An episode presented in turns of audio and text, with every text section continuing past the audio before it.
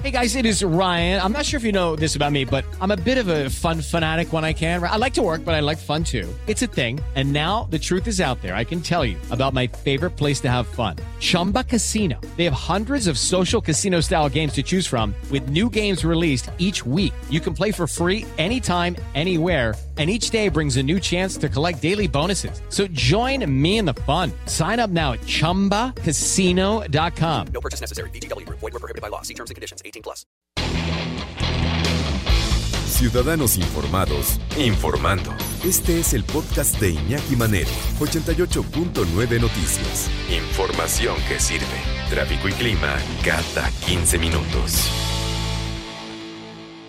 Vamos a platicar como cada 15 días con mi amigo Rodrigo González, especialista en comportamiento de perros, director de la Asociación Ladrillos Ayudando y de la Escuela Canina Humanos Ladrando. ¿Cómo está Rodrigo? Gusto saludarte, buenas tardes. Saludos, Iñaki, humanidad que nos escuchan. Pues hoy con un tema que a mí me apasiona mucho, que son los animales en la literatura. Eh, pues como olvidar a personajes sobresalientes, eh, escritores muy famosos como Moby Dick de Herman Melville o el, cuervo de Alan Poe, o el perrito Cocker Flush de Virginia Woolf, Colmillo Blanco de Jack London. Hay bestiarios escritos por grandes humanos como Cortázar, Borges o Arreola. Eh, filósofos que también sin duda alguna han planteado a los animales como seres importantísimos en su manera de pensar, como Aristóteles, Platón, Pitágoras, que de hecho era vegano, eh, y bueno, vayámonos un poquito como a, los inicios, ¿no? Las religiones principalmente, en sus textos, eh, sin duda alguna han mencionado y siempre han vinculado, ¿no? A diversas especies animales en contextos muy diversos de la humanidad para pues, e, ejemplificar, ¿no? Nuestros dones, nuestros errores, eh, ante todo nuestras imperfecciones, eh, divinidades que, que, que, se han planteado en formas de diversos animales, ya sean elefantes, serpientes, perros, leones, etcétera, ¿no? Algunos con características muy propias de, sus de, su especie y otras muy humanizadas, que ya entraremos en detalle sobre los puntos de vista que tienen los escritores al respecto de ciertas especies en ciertas eh, novelas, sobre todo que se han escrito, ¿no? Porque lo mismo han sido novelas que cuentos, ¿no? En donde se plantean personajes principales o secundarios, eh, refiriéndonos a, a animales no humanos, que pueden ser tanto aprendices como maestros de nuestra especie y su presencia pues sí ha permitido históricamente que podamos situarnos en circunstancias extremas no como en la metamorfosis por ejemplo de Kafka. Eh, pues planteamientos en donde realmente nuestras actitudes van desde lo más heroico hasta lo más patético no y hablando precisamente de estas eh, pues como eh, es decir esta mezcla entre lo humano y lo animal eh, físicamente hablando, pues podríamos plantear también históricamente, no sé, centauros, sirenas, esfinges, eh, todo esto en razón de que pues precisamente se puedan expresar eh, nuestros dos puntos de vista eh, respecto a nuestra lógica y nuestra animalidad eh, para llegar a dar ciertos tipos de puntos de vista respecto a cómo actuamos en el día a día. Insisto, todo esto históricamente. Entonces yo creo que es muy interesante primeramente el ver cómo se le ha dado el lugar eh, tan importante a otras especies, es decir, animales no humanos, eh, y, y, el por qué lo hemos hecho, es decir, cuáles han sido las necesidades que hemos tenido nosotros como, como, como seres humanos para llevar a estos, a estos seres a plantear lo que sentimos y lo que pensamos. Eh, hay, hay sin duda alguna novelas eh, que podremos plantear más adelante este, en las que podemos entrar a detalle de, lo, de los aprendizajes que podemos obtener. Eh, nuestra propia cultura indudablemente se han planteado también eh, animales sobresalientes eh, convertidos indudablemente en dioses no eh, el mismo Quetzalcoatl por ejemplo eh, animales también como el jaguar como el águila víbora etcétera.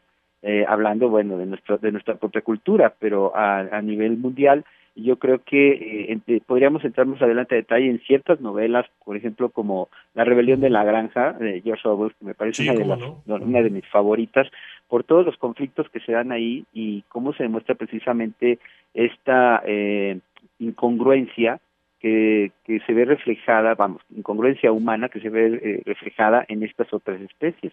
Eh, Aguanta un segundito, Rodrigo, y ahorita seguimos platicando, ya que mencionas ahora a George Orwell, Rebelión con la Granja todos los animales fueron creados iguales, pero hay unos más iguales que otros, ¿no? Decía George Orwell en esta extraordinaria representación de, de la política humana.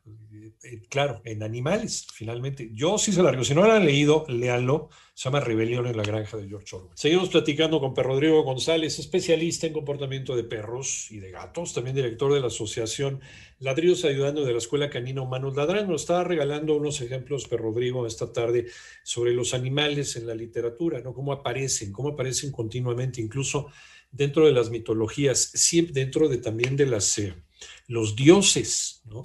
Los dioses con características, animales con características humanas. Por ejemplo, uno de los dioses más respetados en, las eh, mitologías hindú es, Ganesh, que es un elefante. Igual también está, está el mono, están eh, los, los animales del zodiaco, son los animales que se le acercaron a Buda.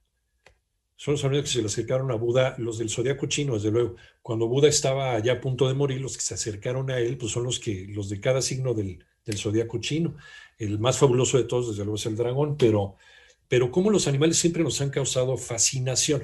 ¿Qué será? ¿Qué será, Rodrigo? Que queremos, eh, los invocamos, queremos tener su fuerza, queremos tener su valor, como por ejemplo la fiereza, eh, la astucia ¿no? del zorro o la, velocidad del venado.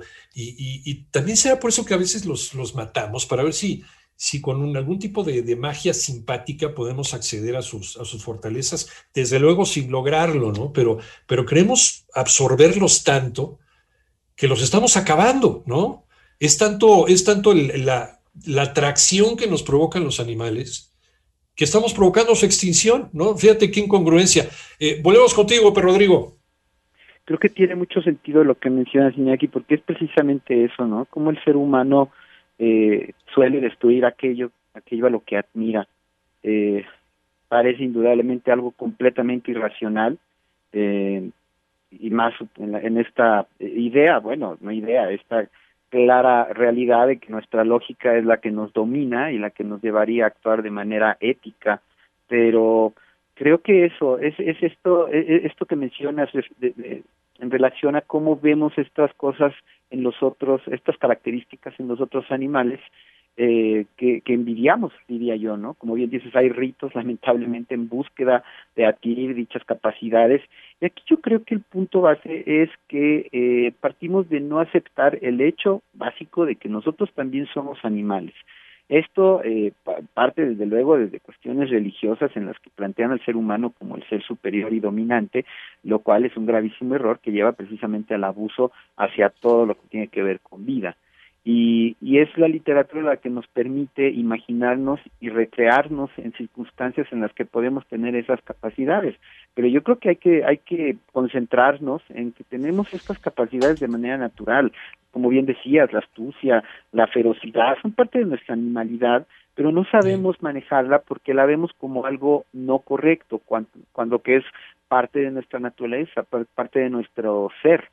Entonces, yo creo que aquí lo que lo que nos permite el arte como tal, pero en este caso hablando de la literatura, es ciertamente plantearnos estas posiciones en las que hacemos un lado todas nuestras eh, nuestras limitantes, lo que nos ponemos normalmente como lo bueno y lo malo, rompemos con todo eso y entonces echándole la culpa a nuestra animalidad, pues hacemos cosas que no debiéramos hacer, ¿no? O lo contrario. Y ahí lo importante eh, respecto a entender también eh, las raíces de, las de, de, las novelas específicas según el escritor del cual hablamos. Yo creo que la próxima vamos a hablar específicamente de escritores para entender por qué escribieron lo que escribieron y de ahí entender eh, profundamente esto que estamos analizando.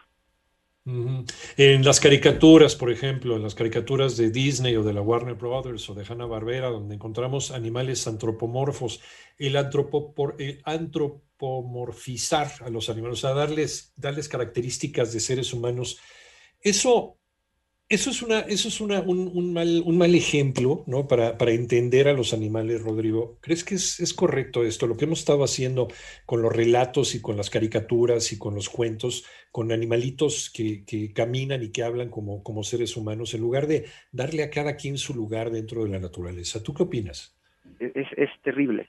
Es terrible, qué bueno que lo mencionas porque ese es el tema. Eh, afortunadamente estamos hoy en día en una época en la que estamos viendo cosas un poquito más justas eh, en, en, ese, en este sentido, eh, porque todo lo que consumimos precisamente en nuestras películas de Disney nos llevaron a una vida de fantasía que es muy errónea. Si bien hay obras clásicas como el libro de la selva, que si leemos el libro poco o nada tiene que ver a veces con las películas, este, pues sí nos llevan a tener eh, ideas inadecuadas respecto a la naturaleza, a la realidad del, del comportamiento de los otros animales.